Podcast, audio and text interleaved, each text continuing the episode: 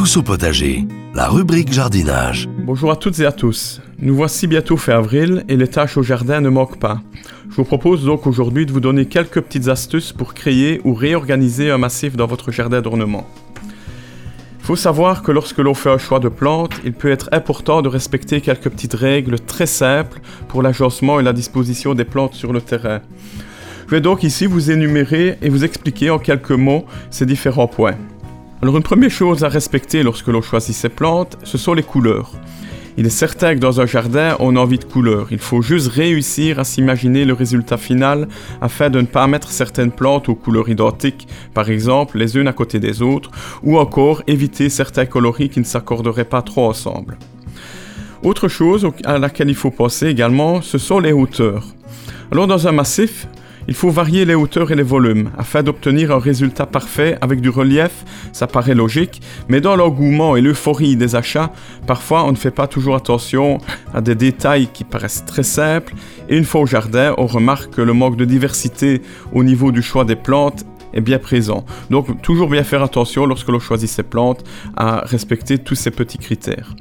Un troisième critère vraiment très important, ce sont les époques de floraison.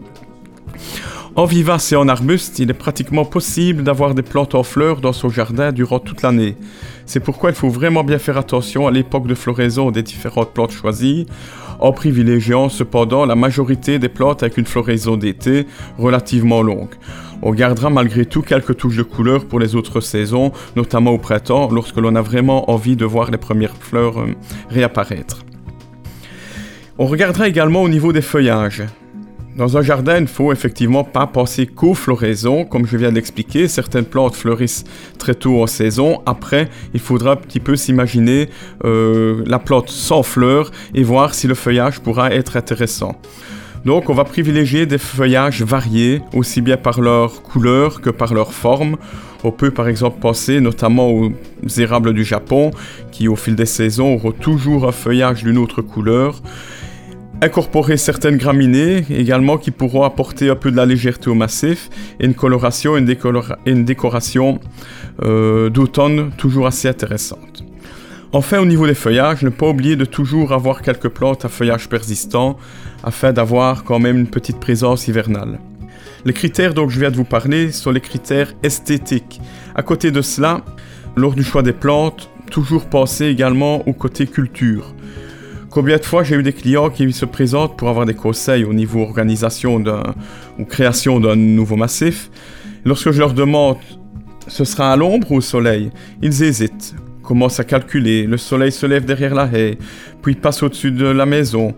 Ah ben oui, il sera toujours à l'ombre malgré tout. Donc il est primordial vraiment de bien calculer la, la durée d'ensoleillement de votre massif avant de faire le choix des plantes. Ombre ou soleil, le choix sera totalement différent. C'est pareil d'ailleurs au niveau du sol.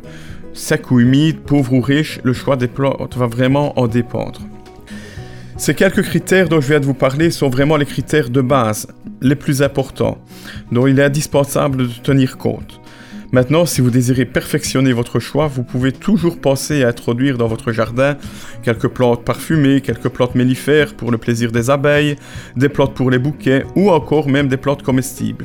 Il est vrai que les plantes condimentaires, on a toujours tendance à les mettre dans un coin du potager, mais la plupart sont esthétiquement très belles, donc pour ne quoi ne pas leur laisser une petite place dans le jardin d'ornement. Sur ces bonnes paroles, je vous souhaite déjà un bon week-end et je vous dis à la semaine prochaine.